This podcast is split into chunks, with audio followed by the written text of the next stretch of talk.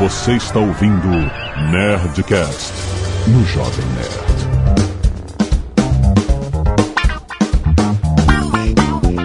Landa, landa, landa, nerds! Aqui é Alexandre Ottoni, Jovem Nerd, o arquiteto da Matrix precisa ser atualizado. Aqui é o Paulo Silveira do Alura, que está sempre tentando arquitetar sistemas o mais simples possível. Aqui é o Sérgio Lopes do Alura, eu sou fã de PHP. Aqui é o Maurício Linhares, o sistema bom é o sistema dos outros. Aqui é o Azagal, eu conheço um monte de arquiteto de obra pronta aí. De quê? Obra pronta. Ah, de... Muito bem, nerds, estamos aqui em mais um Nerd Tech e hoje com o pessoal da Alura que traz a você esse fantástico Nerdcast extra toda primeira sexta do mês. Vamos falar sobre plataformas e arquitetura de sistemas. Nós vamos falar sobre o WordPress, sobre o WordPress e também sobre o WordPress. Eu tô brincando, tô brincando, brincando. É que o WordPress é, né, a minha dos olhos, todo mundo gosta, todo mundo usa de graça. Vamos conversar sobre não só o WordPress, mas outras plataformas, outras arquiteturas de sistemas, como você pode fazer isso de uma forma mais eficiente para os seus trabalhos, para o seu website, para tudo que você está fazendo e mais barato, que é muito importante. Vamos lá que esse papo tá muito bom. I mean, there is a music sounds better than live music. Sounds better than live music. But so far, I haven't tasted any. But so far, I haven't tasted any. Haven't tasted any. Pois é, Jovem Nerd, a gente gostou tanto lá do Cloudcast que a gente falou, poxa, vamos pegar também um tema mais, mais avançado, mais interessante de tecnologia e falar mais de desenvolvimento de sistema, não é? E falar um pouco desses termos mais da moda aí de plataforma e arquitetura, só que o que, que isso tem a ver com WordPress, não é? Que parece alguma coisa tão mundana e tão cotidiana. O que, que a gente queria falar para você que é bem surpreendente é que dos top 10 milhões de sites da internet, 26% deles usam o WordPress. Inclusive o Jovem Nerd. Sim, Certo? Sim, há muito tempo. Pois é, porque quando vocês começaram lá atrás e foram desenvolver um sistema do zero, vocês pensaram em contratar lá um desenvolvedor de software para criar o sistema do zero e programar tudo em PHP para vocês terem o, o podcast de Eu vocês? já fiz uma coisa estúpida como essa uma vez. Quando a gente inventou de ter Sky Nerd, A gente vê todo zero. era algo programado do zero e, puta, é, muito trabalhoso. é foda, é foda mesmo. Mas no site Jovem Nerd a gente nunca teve o sistema próprio, né? A gente sempre usou Isso. sistemas terceiros, vamos chamar assim, né? Desde Sim, a época sim. do blog, que a gente usava o Blig, que era uma ferramenta online, e depois... É, depois quando tivemos a nossa independência, nosso host próprio e tal, a gente para o Jovem Nerd News, que antes era um site separado, uma plataforma chamada Joomla. Nossa, Ah. Lembra do Joomla? Vocês me surpreendem a todos os episódios aqui. Por quê, cara? Não, e sem programador, a gente que quebrou cabeça pra essa parada. Inclusive, parte do Jovem Nerd News, os primeiro, primeiro ano, sei lá, mais do primeiro ano, né? Tá perdido aí em Joomla. Tá, tá. Porque a gente não trouxe conteúdo pro Não, WordPress. ficou perdido. Mas aí, olha só, olha só, deixa eu contar uma história. O storytelling é bom pra parada. Aham. Quando a gente migrou pro WordPress pela primeira vez, acho que isso foi em 2008. Já tinha tempo, né? Eu não sei que, nem o que a gente usava antes. Mas não tinha programador, o máximo que a gente tinha era o nosso querido Alec, lá no, no IG, que a gente tava no IG, lá, ajudando a gente a coordenar a parada, mas não tinha, a gente não tinha nem grana pra pagar um programador pra fazer nada. E aí eu tava trabalhando na TV Brasil na época. TV Brasil, antiga TV educativa do Rio de Janeiro. Na Lapa, aquele bairro que eu amo tanto. Eu tinha que ficar desviando de camisinhas usadas e cuecas freadas no chão da Lapa. Que ótimo. Pra chegar no trabalho. Mas então, eu tirei férias na TV Brasil. E eu falei, cara, eu tenho 30 dias. Abri uma página que tava escrito assim: o que é PHP? e entender, porque eu sou da área de design. né? E apesar de trabalhar com website e tal, sabe, eu trabalhava com Photoshop e, e HTML, entendeu? Eu não trabalhava com sistema, com nada. Então. Era só um brasileirinho. só um brasileirinho. Só um web designer. Caraca, olha só, cara, eu fiquei 26 dias sem sair do meu apartamento. Sério, eu contei, cara. Eu contei porque era muita noite virada, era muito. Não fazia nada, cara. Era só entender, porque eu comecei do básico. O que, que é o PHP e como é que funciona e o que, que isso tem a ver com o WordPress. Como é que eu passo um podcast pra isso, entendeu? Como é que funciona um plugin? Como é que eu instalo? Como é que eu testo? Como é que ele conta estatística? Como é que eu coloco um ícone aonde eu quero? Porque eu não queria o WordPress, aquele layout padrão, aqueles layouts padrões que eles oferecem. E na época era mais. Hoje em dia tu pode comprar, né? Um, um tema, alguma coisa assim. Antigamente nem isso tinha. Se a gente tivesse, a gente também não tinha dinheiro. Mas o fato é que eu queria pegar o layout que a gente fez e, sabe, fazer isso funcionar. No front-end tinha que funcionar. E aí eu tinha que me, pô, se uma notícia do Jovem Nerd News é um post, como é que eu faço esse post aparecer na home, mas só com título e subtítulo e um ícone? Aí eu tive que entender que pra eu botar um ícone, eu tinha que botar lá ícone e aí botar, subir o JPEG, colocar o URL do JPEG dentro dessa parada. Aí ele ia saber, tipo assim, cara, eu aprendi isso do zero, eu me orgulho muito. Hoje em dia tá tudo Herói. desatualizado, tá tudo, tudo super desatualizado, não serve mais pra nada esse conhecimento. Mas na época serviu, foi do caralho. Mas o interessante é o seguinte, o WordPress, e aí, por que que eu tô falando isso? Era uma plataforma, e o PHP, né, uma, uma, uma linguagem, eu posso falar? Linguagem, é isso? Tá certo? É, linguagem de programação, pode ser. Eu achei o PHP uma linguagem tão fácil de um leigo entender, assim como o WordPress, e, e ligar as duas coisas foram fáceis, porque para falar a língua do WordPress eu tinha que entender algo de PHP, que eu, um leigo, um cara que não tem nenhum background de programação, consegui montar a porra do site do jeito que a gente queria, entendeu? Isso é um elogio à plataforma, entendeu? Ela é tão fácil a esse nível. Óbvio, eu tinha um pré-conhecimento de web, mas realmente um leigo pôde fazer a parada. Mas esse é o pulo do gato da coisa, né? Muita gente vai falar mal de PHP, vai dizer, ah, mas PHP é linguagem de brinquedo, quem programa com PHP vai no Stack Overflow, copia o código e cola o código dentro do WordPress, mas apesar de muita gente que trabalha na área achar isso ruim, mas é muito bom porque você conseguiu fazer isso, tá entendendo? É, a, vi- a vitória da plataforma é essa, é pegar um cara que não sabe usar, não foi treinado, isso aí não passou quatro anos estudando ciência da computação e colocou o site no ar, tá entendendo? O tema aqui de arquitetura e sistema pode ser estranho. Poxa, e o que, que o WordPress tem a ver? Mas você deu uma lição aí que, de novo, a gente não combinou pauta e você, de novo, encaixou perfeito, certo? Tem um livro famoso de engenharia de software que chama O, o Mítico Homem Mês, é, um cara que chama Fred Brooks, ele escreveu isso há 40 anos. Ele fala assim, ele tem um capítulo que ele fala, como que você cria um software de maneira barata? Qual é a maneira mais barata de você desenvolver um, um software? Ele fala, é você comprando um software já pronto. E se você considerar o WordPress que tem o custo zero, foi exatamente isso que você fez. Você pegou alguma plataforma que já estava pronta e testada e aprovada pela comunidade, transformou num sistema que é hoje, é óbvio, né? Acho que hoje vocês já devem ter refeito várias vezes, são outros plugins do Estamos WordPress. fazendo de novo agora.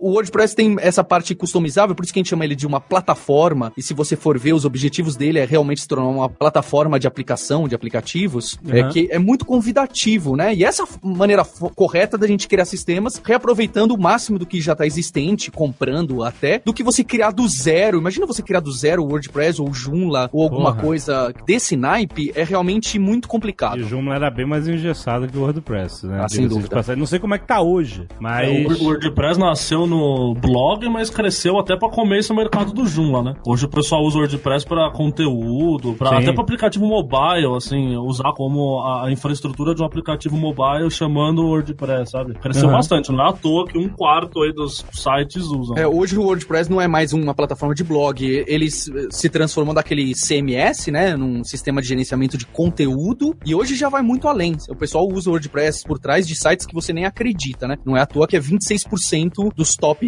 10 milhões de sites, é um número Que impressionante. tipo de site a gente não acreditaria? Exato, eu fiquei com essa Me surpreenda.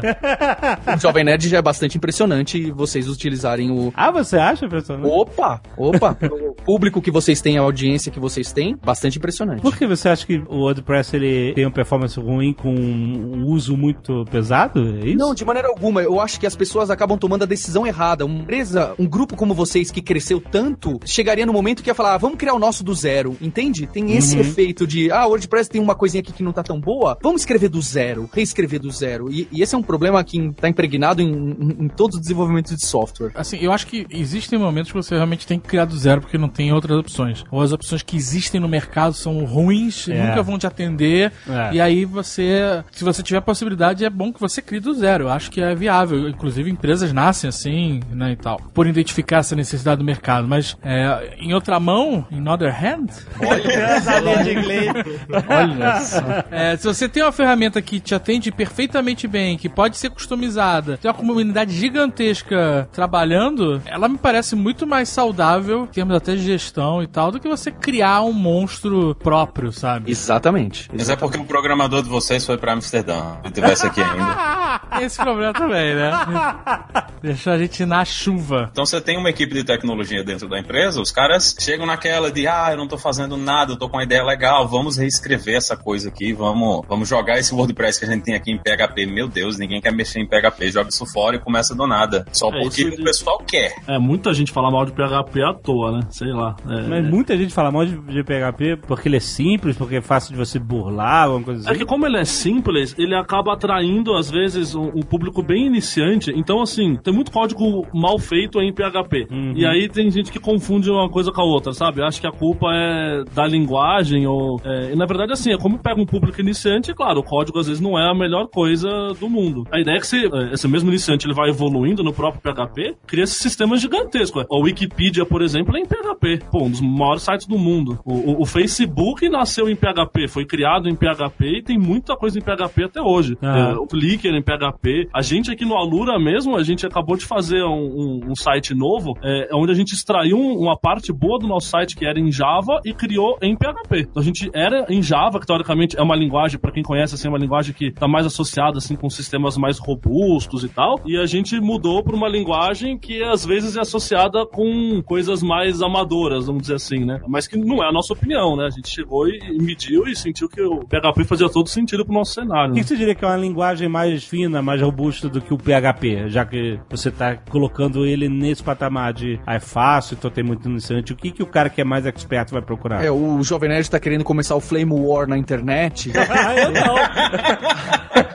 Armou bem a falando. pergunta. Solta o fogo, solta o fogo. É, é difícil dizer, né? Uma linguagem mais robusta são qualidades complicadas, né? Muito subjetivo, não é? O pessoal acaba considerando que as linguagens do mercadão, que é o Java e o C Sharp, que eu diria assim, até recebem um outro preconceito do pessoal hacker e cool da moda, que programa em Rails, em Node.js e tal, vai falar a mesma coisa que o pessoal de Java e C Sharp falam do PHP, o pessoal de Node.js, de, de Scala e de Ruby vão falar do Java e do C Sharp. É, a gente acha que é só uma. onde que cada linguagem se encaixa melhor. E tanto que esses exemplos que o Wikipedia roda em PHP, o Facebook roda em PHP com algumas alterações, são exemplos muito fortes para mostrar que diz pouco você falar, ah, meu site PHP, ah, então você nunca vai ser de um tamanho gigantesco como o Facebook. É uma frase estranha você julgar o seu sistema pela linguagem em vez do que como ele foi arquitetado. Mas é porque você acha que a linguagem já está ficando velha e ultrapassada? Não, é moda. É, é tudo moda. Então ima- imagina que tecnologia é como você entrar numa loja dessas de fast fashion, né? Que de, de- de três em três meses é tudo diferente e todo mundo quer estar mexendo só nas coisas diferentes. Então, se você não tá acompanhando todas as modinhas na tecnologia, você, você não é mais cool, você não é mais um cara legal. E numa linguagem de programação, ela não tem como acompanhar tudo que tá acontecendo o tempo todo. Então, você tem algumas linguagens, você tá- pega tipo, tipo Java, né? Que, que tá na mão da Oracle hoje. Antigamente o pessoal falava, ah, Java é legal, Java é robusto, todo mundo aprendia Java na universidade, então o pessoal se acostumou a pensar, não, Java é a linguagem que eu devo usar porque é o que eu aprendi na universidade. Aí de repente aparece Ruby, aí o pessoal, ah, Ruby é legal porque tem aquela empresa cool que trabalha, que contrata o pessoal para trabalhar de casa, então vamos trabalhar com, com Ruby, aí depois virou JavaScript. Aí hoje tem muita gente que vai olhar para PHP e vai dizer, não, PHP é uma linguagem cool porque hoje tá tendo vários frameworks novos, ferramentas novas. Então, tecnologia na verdade é fashion, tá entendendo? É, tu- é tudo de moda, é tudo moda que vem e que vai. Você não pode dizer que o cara que programa em C só está fora de moda. só tá vestindo uma calça boca de sino, que é só questão de virar moda de novo. E, e o barbão. É, ca- calça boca de sino e aquele barbão gigantesco. Barbão gigantesco, É, cabelão, barbão gigantesco. Mas camisa listrada. esse é o pensamento que você vai ver dentro do mercado. Então, o cara que chega e fala, ah, PHP é terrível, só o ponto de vista da- do preconceito da- do lado que ele tá. Então, imagina que dentro da comunidade PHP, tem muita gente que diz que o WordPress é feio, porque o, o código do WordPress não é um, um bom exemplo de como você deveria escrever código PHP. É. Tá entendendo? Então, até até dentro da própria comunidade eles vão ter esse tipo de reclamação. Então, tecnologia é aquela coisa assim que você deve considerar essa a distinção entre as linguagens, mas no fim o que vai fazer a diferença mesmo é como você faz a arquitetura do seu sistema. Um dos casos que foi talvez emblemático foi que o Orkut. O Orkut era feito em ASP.NET, que é uma tecnologia da Microsoft. ASP.NET, lembrei. Lá na empresa onde eu trabalhava tinha a galera que programava pra ASP. Exatamente. Pois é, e muita gente dizia: não, o Orkut ele é lento porque ASP.NET, isso é muito ruim. Eles migraram pra Java e funcionou. E o Orkut virou outra coisa, muito mais rápido, muito mais legal. O pessoal disse: ah, a culpa era do ASP.NET, que é muito ruim, é Microsoft, não sei o quê. E hoje um dos maiores sites do mundo, que é o Stack Overflow, que nenhum programador do universo hoje funciona sem o Stack Overflow, e o Stack Overflow é ASP.NET. Então, o problema não era o Orkut. Não era. Não, não era o ASP.NET. Eu lembro do seguinte: a desvantagem nesse caso é porque o ASP.NET, como qualquer produto Microsoft, era um produto fechado, pago. E aí você gastava a grana foda pra manter tudo que você tava ali, né? E você tinha o PHP do teu lado que era, ô, tudo de graça aqui, pode ver aí. Exato. Tipo assim, eu já ouvi do nosso querido amigo Marco Gomes que graças a isso é que a gente teve um desenvolvimento tão rápido de softwares, sistemas e linguagens na internet, porque a gente pôde contar com essas plataformas open source que as pessoas não precisam pagar nada pra fazer uso delas. O Né? Facebook só foi em PHP porque lá no começo o Zuckerberg tava trancado lá no quarto dele e ele não tinha como comprar negócio, sei lá, da Microsoft ou o que fosse. E aí ele sabia PHP, era de graça, era open source, ele usou, né? Aham. E o Facebook cresceu do jeito que cresceu, com essa base toda em PHP. E, e é curioso até ver que é, chegou um ponto que o PHP já não dava mais conta, por vários motivos, né? Primeiro, até essa preocupação de performance, por exemplo. Quando você é do tamanho do Facebook, Qualquer vírgula. qualquer importa. vírgula faz diferença, né? É, Talvez é. não faça diferença pra gente, pro Jovem Nerd e tal, pro Facebook faz. Faz. Aí eles tinham até um problema. Falaram, o que a gente faz agora? A gente reescreve o Facebook inteiro em uma outra linguagem, nem que seja o C aí com a calça antiga. É. Aí eles foram por um lado, né? O Facebook ele manteve o PHP e eles reimplementaram a parte de execução do PHP, na verdade. Então a linguagem é a mesma, mas aonde essa linguagem roda foi reescrita totalmente para ser de maneira mais otimizada. É, Quem já viu isso daí é um, é um tal de HHVM do Facebook, que até é open source também, né? Então, peraí, vai, vai. Ele ainda usa PHP, mas ele usa numa outra plataforma mais robusta, é isso? Isso, de execução. É como se fosse o Tony Stark dentro da armadura do Homem de Ferro, dentro do Hulkbuster, é isso? Exatamente. Boa, boa. Exatamente isso aí. Olha aí, cara. Agora eu entendi. Mas é, então aí eles pegaram os caras fodas, né, da academia, o pessoal famoso de linguagem de programação, e chegou pros caras e disse: olha, a gente não vai reescrever o sistema, vocês se viram aí pra fazer o PHP ficar rápido, e os caras fizeram. E hoje tá disponível aí open source pra todo mundo usar. E todo mundo diz que essa parece ter sido uma decisão acertada, né? Porque reescrever código do zero, como vocês estão tendo que vocês estão falando aí que estão reescrevendo algumas coisas do Jovem Nerd, vocês sabem que dá trabalho, né? Tem um cara famoso aí na internet, um desenvolvedor famoso que chama Joe Spolsky, que inclusive é um dos fundadores do Stack Overflow. É, ele trabalhava na Microsoft há 15 anos atrás e alguém surgiu com a ideia de vamos reescrever o Microsoft Office. Aham. Então, é uma ideia ousada. Algum chefe, algum gênio, eu considero essa pessoa um gênio, falou pra eles o seguinte: beleza, vocês querem tentar reescrever o Office porque tá, tá ruim de dar manutenção? Façam isso, mas vamos criar um time em paralelo. Vocês fazem isso ao mesmo tempo que eu continuo desenvolvendo o velho. Então, o esposo que participou desse projeto de vamos lá constru- construir do zero um novo, e passado dois anos, o que, que eles fizeram? Cancelaram o projeto. Imagina reescrever um software desse tamanho como o Office, do zero mesmo. Aham. Tem tanto conhecimento lá dentro. é. A gente vai até deixar uns vários links, inclusive, pra essa história, tá? É algo muito complicado esse manter a base. Então, se você escolhe uma plataforma boa, como o WordPress e tal, as chances de você precisar fazer tudo do zero realmente começa a diminuir, né? Então é importante ser, você tomar essas decisões de coisas que já são muito usadas por aí. Eles podiam também fazer a decisão de parar de usar o número do ano com, no, no porra do título da parada. Porque tu olha assim, Office 2013, puta, que merda velha. Então, não, não, esse é o último. É o mais novo. 2013. Parem de usar a porra do ano, gente. Foi Office XL, qualquer merda assim, cara. Olha aí, tá botando o nome da tua filha no Office agora.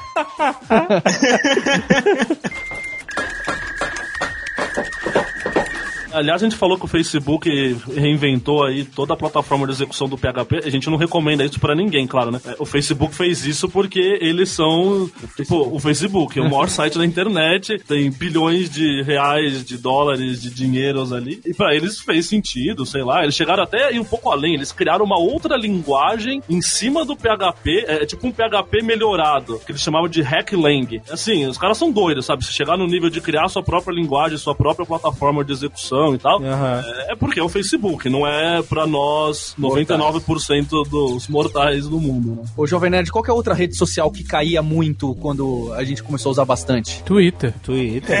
a baleia. A baleia. Ninguém esquece Porra. da Nunca baleia. mais vimos Twitter. a baleia. Caraca, eu lembro de usar o Twitter na época que a gente usava via SMS. Nossa! Caramba! Caraca. Esse é early adopter.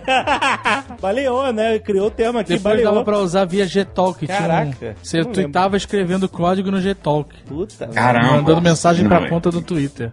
Isso eu não lembro, não. Mas o Twitter foi um desses casos de reescrever o sistema que deu certo, né? Eles começaram como uma aplicação em Ruby on Rails. Na época foi uma das grandes conversas na internet que Rails não escala, porque o Twitter não conseguiu crescer do jeito que eles imaginavam que iam conseguir crescer. Usando Rails, eles resolveram reescrever vários pedaços, né? Eles não, não reescreveram tudo de uma vez, eles começaram reescrevendo os sistemas internos que eles tinham, e hoje o Twitter é basicamente Java e Scala. Eu lembro que, pra gente aqui no Brasil, um dos momentos mais visíveis foi a Copa 2010, né? Que todo mundo queria estar falando da Copa no Twitter e, e o Twitter saía do ar o tempo todo e baleando o tempo todo, e muita gente fazendo memes com essa coisa toda, e nesses últimos anos a gente não viu mais isso, né? Não teve Não, mais essa, parou. essa coisa do Twitter sair do ar, e eles cresceram muito, e hoje todo mundo usa, já é uma coisa assim que você não, não tem. Ninguém mais vê a baleia, né? Não, não Não, tem mais vê, conversa da baleia como. do Twitter. Sim, Mas sim. foi um dos casos que deu certo, né? Então eles resolveram não reutilizar ou tentar fazer o que o Facebook fez, escrever uma nova plataforma para rodar o Rails, né? Eles migraram para outra plataforma e deu certo. Não é uma coisa que você pode dizer, tipo, tô usando o Rails, não vou conseguir chegar lá, porque tem outra, tem outras pessoas, tem o Shopify, que é um dos maiores serviços de loja que fornece e-commerce, né, para outras pessoas, e eles continuam usando o Rails e estão felizes. Eles não estão falando em migrar. Isso que eu ia te perguntar, tu falou, ah, mas o cara falaram, ah, Rails não é escalável, vamos fugir do Rails e o Twitter fugiu. Mas, tipo, é o mesmo ou depende do cara, depende do seu uso, depende da sua É, tipo o caso do Orkut, né? Era em .NET, É. botaram a culpa no .NET, na verdade, É. era a culpa do código Na do Orkut. verdade, o problema era a plataforma, né? O, o- como eles escreveram. Claro que o Twitter também tem essa coisa de cada vírgula que você tem, você consegue diminuir os custos da empresa. Eles, como o Facebook, eles rodam no data center próprio, tá entendendo? Então, para eles, isso, no fim das contas, diminuiu também os custos dele. Mas dava para eles, talvez fosse possível para eles continuar utilizando Rails para fazer esse trabalho, como outras pessoas continuam utilizando. Então, foi uma decisão deles de fazer isso aí. Eles tiveram vantagens em, em fazer isso aí. Eles conseguiram, que é uma coisa que muita gente não consegue. Muita gente que vai reescrever o sistema, né, termina não, não chegando lá, ainda mais com a quantidade de concorrência que eles tinham naquela época, que, se vocês lembrarem, tinha, sei lá, tinha umas 50 redes sociais tipo Twitter, concorrendo para fazer a mesma coisa que eles faziam. Então, Sem baleia, né? é, e sem baleia, sem balear. E no fim eles conseguiram reescrever e chegar lá. Então, no fim, o que muda mesmo, o que faz realmente diferença no fim das contas é a plataforma e o quanto de dinheiro você tem para colocar no negócio. É, isso é muito importante.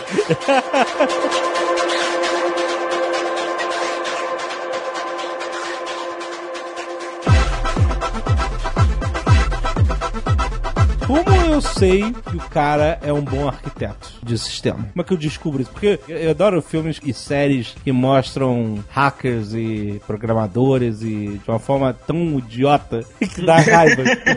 o cara chega assim, no, eu não lembro aonde eu vi isso, mas o cara tava programando, tela cheia de código e tal. Aí o cara chega no ombro dele assim, tipo, olha dois segundos, eu falei, hum, muito bom o seu código. tipo, o cara olhou dois segundos!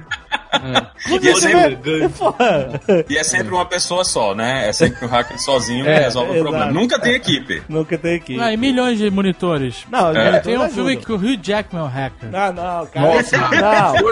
O filme Swordfish, que. né? Swordfish, sem a Horrível. Swordfish. Ah, esse É filme é, esse filme, é esse filme que pra mostrar que ele é muito bom, eles botam os caras teclando cada vez mais rápido, É. com várias mãos e... É. Caralho, cara, que... O Jovem Nerd já fez um link lá no começo desse do arquiteto que eu gosto de colocar, né? O Matrix 2, quando aparece o arquiteto, ele é aquele cara de terno e gravata. E tudo que a gente tenta evitar em dizer que um arquiteto de software é, é um cara de terno e gravata que toma decisões. Exato, né? E numa é o lousa. da firma. Esse cara é o cara que, que tá desconectado e que vai tomar as decisões mais estúpidas possíveis, né? Exatamente. Porque ele não tem a menor ideia do que tá acontecendo. É, muita gente nem gosta desse termo, tá? De arquiteto de software. A gente vai falar que um cara que toma essas decisões arquiteturais costuma ser bom, é aquele cara que realmente é um programador, um hackerzão que domina bem aquela linguagem, aquela tecnologia, aquela plataforma, que já que ele domina muito bem o Rails, ele sabe onde ela se encaixa bem, onde ela não se encaixa, onde vai ser os problemas. É diferente de um cara que desenha um monte de caixinha numa lousa e tenta falar, ó, agora eu desenhei aqui as setinhas, vai lá e coda, meu amigo. Então, um arquiteto, na verdade, é um programador com uma experiência enorme e que lidera a equipe técnica do projeto e não um cara de gravata que desenha caixinhas com flechinhas, né? Essa é a nossa opinião. Tem opiniões completamente opostas. É, tem muita gente que faz o curso da computação e quando tá chegando no final, ele diz: Ah, eu não gosto de programar, eu vou ser arquiteto de software. Isso é uma coisa assim que é assustadora, né? Porque se você não gosta de programar, o pior lugar para você ir é a arquitetura de software, porque essa é uma das áreas que vai exigir mais conhecimento da plataforma, você vai ter que entender sistema operacional. Hoje você vai ter que entender de cloud, de sistemas distribuídos. Então, são várias coisas que você vai ter que ter na sua cabeça e não são coisas que um curso vai ensinar. Você vai ter que ter essa experiência no mundo real e para ter essa experiência é o tipo de coisa que você precisa estar trabalhando dentro da equipe, você precisa É. entregar software, você precisa ter problema, o site tem que sair do ar para você ver o que é que acontece quando o site sai do ar. Então, tudo isso são problemas que você tem que ter passado para poder dizer que um dia, pô, hoje eu sou arquiteto de software. E uma série boa que fala de programadores decentemente é essa nova do Mr. Robot, aí não sei se vocês veem. Pois é, não, o pessoal falou pra ver, tem que ver, tem que ver. A série é legal, mas o papel do programador lá é, é, assim, é o mais realista que Hollywood consegue chegar também, né? Aham, aham. Também assim, se eles fossem fazer o programador mesmo, a série não ia acontecer nada durante 50 minutos e no final ele ia falar, opa, consegui compilar, sabe? Cara, tem um episódio de uma série chamada Numbers. Tem mil séries dessas de investigadores for dummies, a Aham. TV aberta americana. E aí essa é de um cara que é bom com números e, e ele é super chato, porque ele é super cético. E, eu- e olha só que eu sou cético, hein? Mas esse é um cético muito chato. aí o cara chega assim, estão querendo pegar um hacker. E aí eles estão querendo explicar como que eles vão pegar o hacker pelo IRC, pelo IRC. Uhum. Aí é tipo uma pessoa tem uma ideia assim, já sei, IRC, Internet É lá que os hackers se encontram pra conversar. Aí eu, ok, ok, tá bom. Vamos, deixa essa passar pra ver onde é que ela vai. Aí, cara, ela queria falar assim, pra explicar que uma conversa no IRC não deixava rastros, a mulher fala, e aí tem um 3D, cara. Enquanto ela vai falando, tem um 3D. É como se dois barcos se encontrassem no meio do mar e eles trocassem pacotes entre si e depois fosse cada um pra um lado. E se você não estiver lá pra ver isso acontecer, é como se nunca tivesse acontecido. E aí tem um 3Dzinho, dois barcos trocando Viagem. pacotes e indo embora. Aí a mulher assim, o hacker está online, meu Deus! Aí eles estavam monitorando o RC dos hackers, sei lá como, né? E aí o hacker começa a passar uma informação pro outro, e aí, pra criar uma tensão, eles falam assim, rápido, a conversa dele está acabando, anote tudo que eles estão falando, cara. Como assim? Tira o print screen da tela, filha da puta! Os caras não sabem nem fazer isso. Anota no papel aí. É, não, eles estavam anotando enquanto eu não sumi, porque quando eles param de conversar, sumiu tudo da tela dos caras, os caras, oh meu Deus, sumiu. É muito ridículo. Procurem Numbers IRC no YouTube, vocês vão ver essa cena ridícula. Mas é foda, é, é difícil ver. Eu até que sou leigo, não sou programador, eu acho difícil ver certas coisas sobre tecnologia no cinema e na TV. Um outro ponto que você fez o gancho do arquiteto, e a gente chegou até no nível hacker, né? Que a gente costuma ligar sempre ao arquiteto, à arquitetura, é a disponibilidade do site, né? Isso é, o quanto fica no ar o site do Jovem Nerd, tá certo? O quanto fica no ar o site do Twitter. Vocês bateram muito isso no do Cloudcast também, né? A gente teve um episódio só sobre cloud e chega nesse cloud do povão, né? Que é o software as a service, né? Então no WordPress, é óbvio, vocês têm, usam plugins muito mais complicados, mas se vocês tivessem um blog mais simples, vocês não iam usar o próprio host como vocês têm hoje em dia pro WordPress. Vocês iam usar alguém que já oferece o WordPress numa plataforma robusta, bem configurada e com detecção de falhas, que inclusive o WordPress.com, né, que é o, o, o cara que inventou o WordPress, montou uma empresa que chama Automatic e, e oferece esses serviços como serviço, software as a service, né? Aham. Então tem muita coisa que o cloud aí e, e que técnicas de disponibilidade que são são papéis do arquiteto ou do líder técnico, se você preferir chamar assim. Mas nem sempre o cloud salva a gente, né? O Marco Gomes falou daquele caso de que ele tava lá programando no servidor lá e de repente um caminhão bateu na parede de onde ele tava e acertou o servidor, tá certo? Não, não era onde ele tava, era do data center. Teve um Do acidente. data center. É, Isso, do data center. Um pouco menos grave, né? Mas, mas parece engraçado esse tipo de conto do Marco Gomes. Parece que, ah, cara, nada a ver, isso não acontece hoje em dia. Mas recentemente, sei lá, acho que uns três anos atrás, quando um cluster grande de máquinas da Amazon de uma região inteira caiu, um monte de site da internet ficou fora do ar. Mas um monte. Então, o cloud não é também sem falhas. Uma parte do cloud da Amazon caiu e um monte de site ficou aí a ver navios, não é? Menos um site grande caiu, que foi o Netflix. O Netflix que usa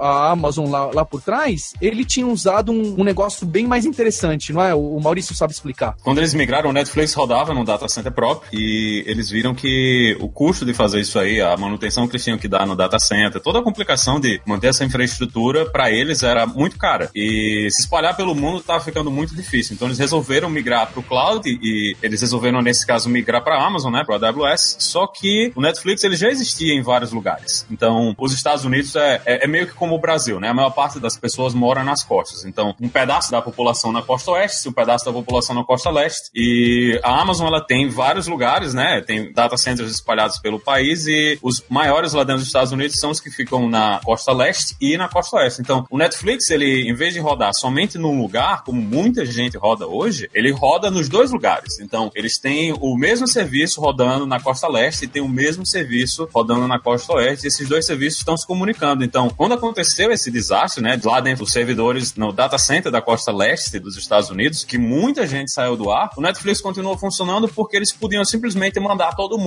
para os servidores que estavam na costa oeste, ou mandar todo mundo para os servidores que estavam na Europa. E hoje, a Amazon, eu acho que eles têm servidores do Japão, tem servidores no Brasil, acho que o data center deles é em São Paulo, eles não dizem exatamente onde fica o data center. Por É motivos óbvios. É, por motivos óbvios, né? Porque imagina, que se você quer realmente acabar com a internet, tipo, se a ISIS resolve, quer realmente acabar com a internet, eles deveriam bombardear os data centers da Amazon. Ou se os extraterrestres lá do Independence Day quiserem, em vez do que eles ficarem atirando em obelisco, em Mario, É, aqui é Casa Branca, quem liga pra Casa Casa Branca? Branca. É só ele pousar um em cima de cada data center lá da Amazon, da IBM, ou, ou em poucos, não precisa ser nem um, um em cada, porque muita gente não tem redundância no cloud. Pois Basta é. ele colocar umas quatro navezinhas ali que ninguém mais usa internet bank, ninguém mais assiste filme na Netflix, ninguém mais faz nada. Ou então, pra acabar com o Internet Bank, basta atualizar o Java.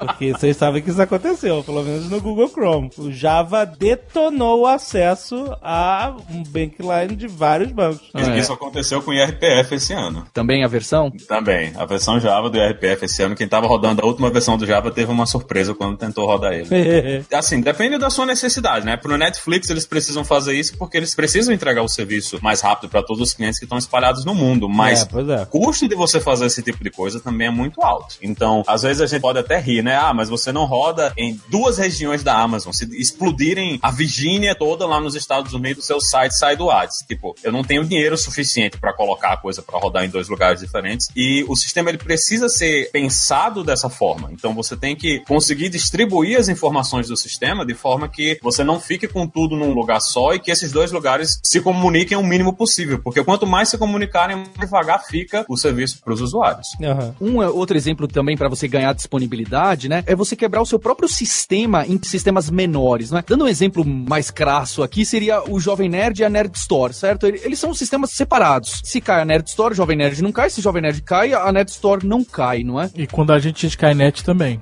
era separado. Também era, separado, Era certo? separado, era. Mas tem vezes que isso é um pouco mais escondido, né? Você não enxerga, mas lá no Facebook, isso quando você entra lá na página, você também tá chamando um monte de serviços diferentes, só que é do mesmo site. Então, se cair o serviço lá que oferece o chat lá do Messenger do, do Facebook, não cai a página de notícias do Facebook, e não cai o WhatsApp, e não cai o sistema de Aham. ads do Facebook, né? Hoje em dia, que tem bastante na moda, é- quando esses serviços costumam ser bem pequenos, cada vez menores, para um depender menos do outro, eles chamam de microserviço. É um negócio que em arquitetura de software tá bem na moda agora. É, mas não é, não é exatamente uma coisa nova, né? A gente vem falando desse tipo de coisa já, eu acho que de 99 ainda, que é o, o paper que eles falam de Cap Theorem, que ele fala de, de consistência e você conseguir distribuir a sua aplicação. Então eles já falavam dessa coisa de microserviços e um caso que todo mundo odeia, né? Mas é um, provavelmente é um dos melhores casos pra gente falar aqui, é o Farmville. Então, Não. se você recebeu pedidos no Facebook pra, dos seus amigos para ir plantar uma plantinha, pra pegar leite da faquinha ou, ou jogar o maldito jogo, né? Então, o Farmville é um dos grandes exemplos que a gente tem, porque quando você olha pra interface, que você vê todas aquelas coisinhas, você vê a plantação, você vê a parte onde você manda mensagem pros seus amigos, você vê a parte onde você dá dinheiro pros caras para comprar as moedinhas vermelhas. Então, cada pedacinho daquele que tá na interface, na verdade, era um serviço separado. Então, Ah. não é uma aplicação só. Eram várias aplicações que estavam se comunicando ali por aquela interface em Flash que você estava utilizando para fazer o serviço. Então, se por algum motivo o serviço da- das moedinhas, né, que era o, o dinheiro do jogo, ele estava fora do ar, eles simplesmente tiravam a moedinha da interface. Então, você não podia comprar, mas você continuava jogando, você continuava plantando, continuava fazendo as coisas lá na aplicação. Então, a ideia é que, como você conseguiu dividir tudo nesses pequenos serviços, mesmo que um deles esteja fora do ar, você ainda consegue jogar. E isso foi, inclusive, um dos grandes problemas do último SimCity, né? Porque se você não tinha internet, você simplesmente não jogava o jogo. O sistema deles, o sistema da EA, não aguentava a quantidade de usuários que tinha. Até quando você tinha internet, você estava com conexão, você deixava tudo, você simplesmente não conseguia jogar o SimCity porque ele tinha que se comunicar com o servidor lá da EA e o servidor da EA não estava aguentando o tráfego de todos os usuários. Então, ali eles falharam em entender esse tipo de coisa, que você não pode construir um sistema único que vai fazer tudo. Especialmente na escala que esses caras estão. Você tem que dividir as coisas, porque se um pedaço não funciona, os outros pedaços podem estar funcionando e o cara pode continuar a usar a aplicação sem ter problema. É, mas não só nessa escala grande, né? Até pra deixar um pouquinho mais próximo do mundo real aí, do pessoal menor. Por exemplo, a gente pode usar essa ideia de quebrar em serviços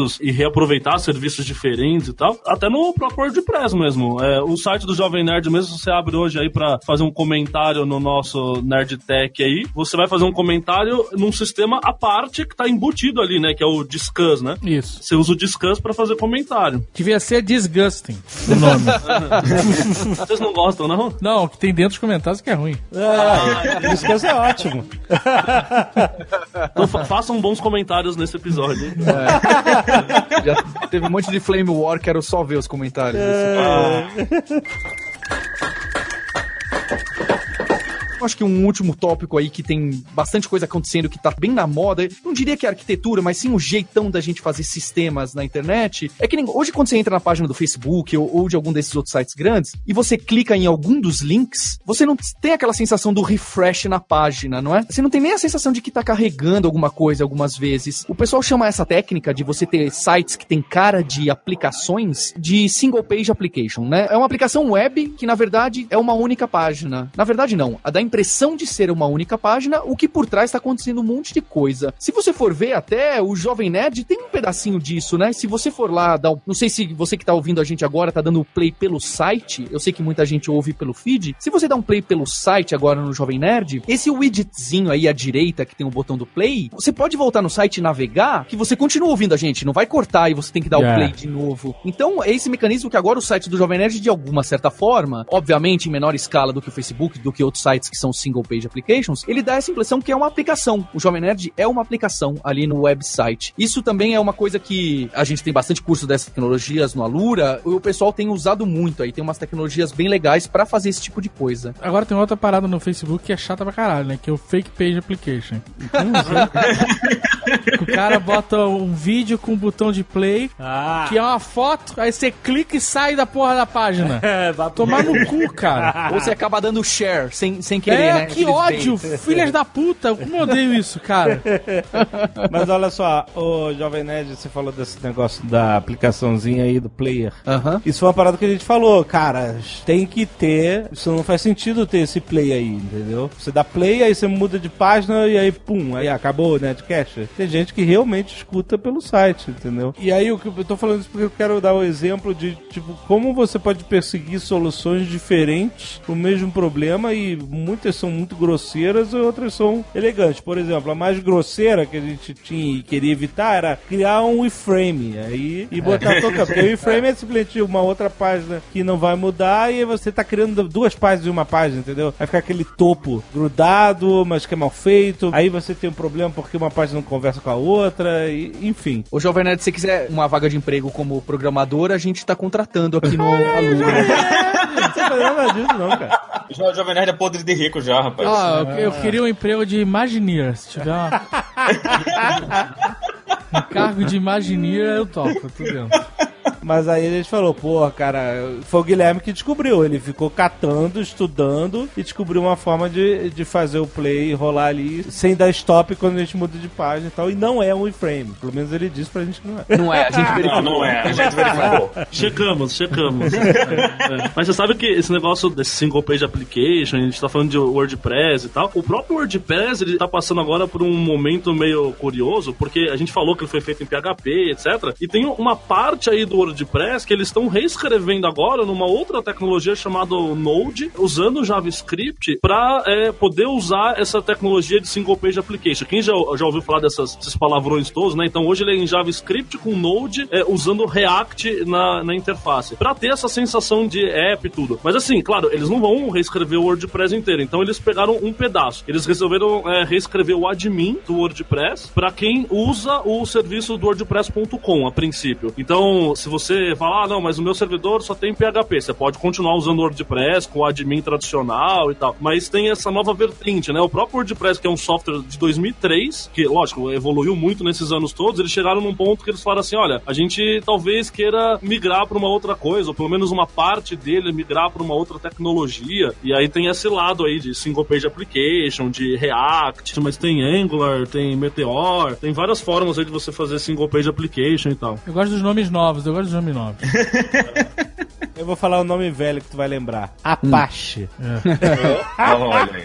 A- Ainda, ainda se usa muito isso. Quem tá rodando PHP, tá rodando PHP no Apache, na maior parte das vezes. O Jovem Nerd, ele rodava em Apache e, e dava muito problema, dava muito problema. E a gente não sabia, caralho, por que atualizava Apache, atualizava tudo, não sei o que, continuava consumindo muito recurso, lerdo, caía e tal, não sei o que. E aí nosso querido Alec decidiu fazer uma mudança radical, porque no IG, a Apache era a única aplicação que eles tinham homologado lá, e que tinham manuais e protocolos, etc. E aí ele trouxe a Nginx. Sem protocolo, sem manual, sem porra nenhuma. Foda-se, o site voltou. o site foi ressuscitado graças a Nginx. Mas é muito bom, a gente usa no Alura também. Pois é, não, mas aí aí acabou sendo um precursor. Eles passaram a ter suporte a Nginx lá no IG por causa do Jovem Nerd, olha aí. E aí porque funcionou muito bem, entendeu? O cara provou lá que a parada funcionava. Eu não sei se isso é um arquiteto de sistemas regendo a parada? ou- Tá, a decisão do que é que você vai usar no seu back-end faz parte das decisões do arquiteto. Então, hoje, assim, o pessoal vai, vai correr normalmente pro Nginx porque ele é realmente mais rápido, ele tem bem menos dependências do que o, o Apache tem, mas isso é uma decisão que o arquiteto ele vai ter que tomar. Ele vai ter que dizer, a gente vai usar essa solução aqui para resolver esse problema, porque ela é mais rápida, ela vai usar menos recurso, ou é melhor para o tipo de aplicação que a gente está construindo, porque tudo isso vai influenciar no resultado final, vai dizer se o seu site é rápido ou não, né? Se o cliente consegue usar ou não. Por exemplo, se vocês tiverem esse problema com o Apache e foram pro Nginx, a gente já teve problema com o Nginx, em especial com aquele protocolo Speed, que era o protocolo antes do HTTP2 lá do Google. A gente considerou o caminho contrário. Se você for ver hoje na internet, o Apache, que chegou realmente a perder muito mercado pro Nginx, hoje em dia ele é a referência do HTTP2 e de algumas coisas novas que entram no HTTP2, é do Apache. Então, o arquiteto ou, ou o cara que tem um papel de arquitetura tem que ser uma pessoa muito antenada na, na programação, no código, ter usado e saber onde que o HTTP2 está indo melhor, está melhor implementado. Eu acho que esse tipo de cara tem que ser absurdamente antenado. O cara tem que ler mais que médico, maluco. Exato. mais que advogado, porque, porque as paradas mudam muito rápido, entendeu? Se o cara ficar na cabeça dura, só se o cara for tão cabeça dura que ele tava no Apache, o Apache morre, volta e ele continua no Apache. Mas é uma parada que é muito volátil, que muda muito rápido, né? Muda e você tem que se acostumar com esse tipo de coisa. Quem trabalha com tecnologia sabe que a, a vida é essa, né? Você tem que continuar acompanhando, tem que continuar lendo, tem que continuar testando coisa nova. Apareceu uma linguagem nova, um framework novo. Você vai lá olhar, vai ver o que é que o pessoal tá usando, ver por que é que eles estão usando, qual, qual é a novidade que isso aí traz, o que é que isso facilita, porque no futuro você vai ter que tomar decisão e você vai ter que ter informação para embasar. Então não é aquela coisa, ah, eu vou, vou trocar do Apache pro Nginx só porque eu quero. Tudo custa dinheiro. Isso é, isso é uma coisa que muita gente, assim, esse caso de vocês, Jovem Nerd, né? O Jovem Nerd passou 26 dias mexendo com WordPress e aprendendo PHP para fazer essa coisa, mas não custou dinheiro, né? Fazer isso. Mas se você for colocar na ponta do lápis, custou dinheiro, porque são 26 dias que você estava exclusivamente fazendo isso. Na equipe de desenvolvimento vai ser a mesma coisa. Se, se você resolve, ah, vamos reescrever isso aqui, vamos usar outra tecnologia, isso é dinheiro que, no fim das contas, a empresa vai ter que dar conta, né? E ainda mais agora, com toda essa conversa de que o pessoal que faz venture capital não tem mais esse dinheiro todo, não está querendo investir do mesmo jeito nas empresas de tecnologia, estão cortando as compras de mesa de ping-pong, né? Porque tinha muita mesa de ping-pong. Então, o dinheiro, ele é uma coisa importante na empresa, porque você, sem dinheiro, você não vai pagar salário, nem vai pagar infraestrutura para rodar o serviço. Nem vai pagar os impostos.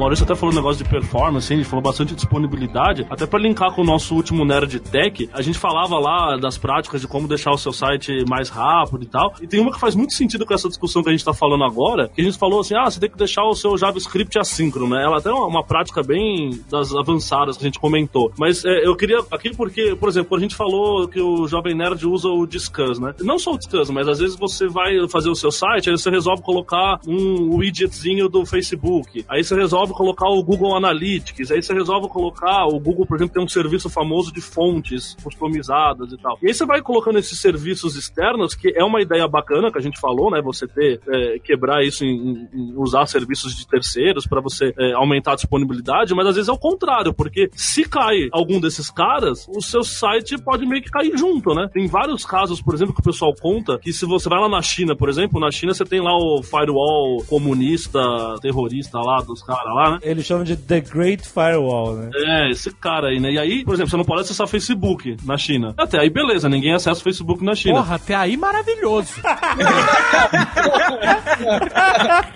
Não tá o PIB mais 6% ao ano, né? Porra, cara.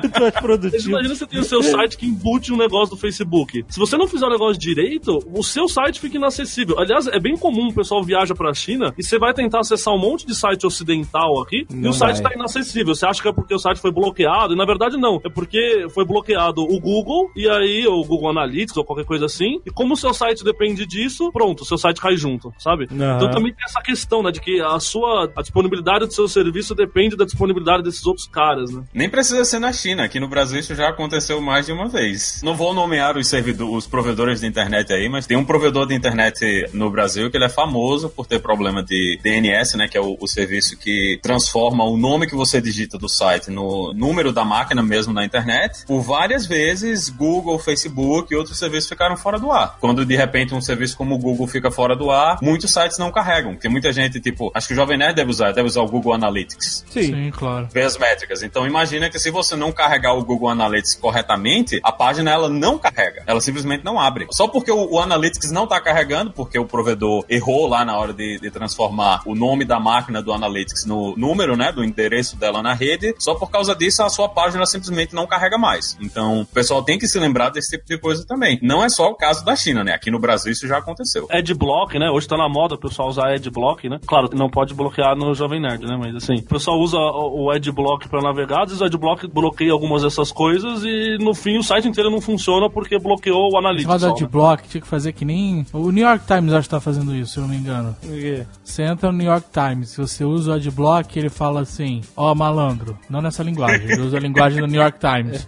Mas o que ele quer dizer é: Ô malandro, se você não quer ver publicidade aqui no meu site, paga aí, sei lá, um dólar pela assinatura do mês. Aham. Pra poder ver o conteúdo. Ou então libera essa merda de adblock. Não, mas eles conseguem fechar o site pra, Consegue. pra quem tem. É, eles vai usam- detectar que você não tá vendo os anúncios. É, Mas é um jogo de gato e rato. Aí daqui a Ah, pouco o. Adblock detecta que o, o É, site exato, detecta. exato. Eu acho que tinha que ser assim, ó. O cara usou adblock, nem pergunta. Deixa navegar à vontade. No final do mês, manda o boleto. Pode fazer isso. Pô, Azagal, Eles estão começando a oferecer um serviço de assinatura, né? Que você vai poder usar alguns sites. Esses sites, eles vão, pelo Adblock, eles vão fornecer serviço de assinatura. Assinatura. Então, você entrou no site com Adblock e vai aparecer lá o aviso. Olha, você tá usando Adblock, então, pelo próprio Adblock, eles vão mostrar o anúncio e paga aqui, né? Já que você tá consumindo conteúdo. É muita putaria. O Adblock bloqueia o meu anúncio pra exibir o dele. Caralho, meu irmão. A polêmica tá grande nisso aí. Tomar no cu. E tomar no cu quem pagar de block pra ver anúncio de adblock tem que se fuder. Sério. Ah, mas o, o Adblock vai pagar o Vou pagar um pedacinho pra vocês também. Vai pagar um Mas eu não quero um pedacinho do adblock. Esse cara é. Que isso? É Brasil? Virou Brasil. Tem despachante de publicidade agora? O cara tá no meio do caminho. Porra, não precisa de despachante, porra. Caralho, era só o que me faltava mesmo, cara. O Azagal, é tão grave esse negócio de adblock, que eles quebram a internet mesmo. A gente recebe e-mail na Lura falando assim: não tô conseguindo acessar o curso de Google AdWords. Aí a gente tá investigando e fala, pô, mas tá tudo certo aqui. Ah, Aí depois de um tempo a gente descobre o adblock do cara bloqueia tudo que aparece em Google AdWords, inclusive os vídeos do curso de Google Nossa, caraca. Puta merda. E pra descobrir. Pois é, vai descobrir.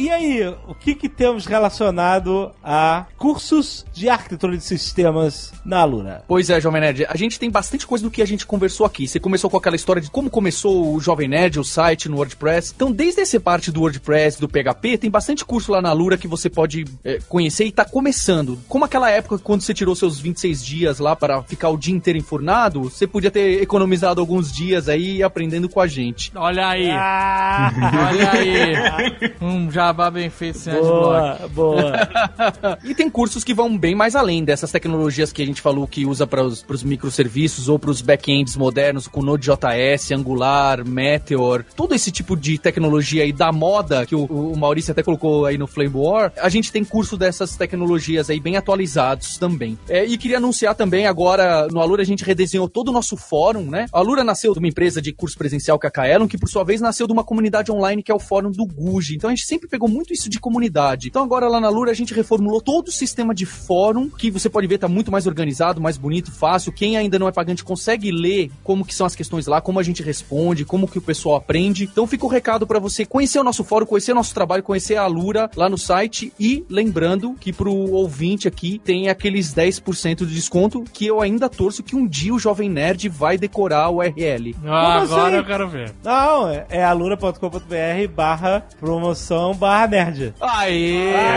rapaz. eu tô, eu tô, eu tô ligado. Não li, não li, eu, eu podia É, legal. Muito bom. Mas tem link aí no post se você não quiser digitar. Tem link aí no post. Dá um page view, vê uma- um bannerzinho, nada de adblock.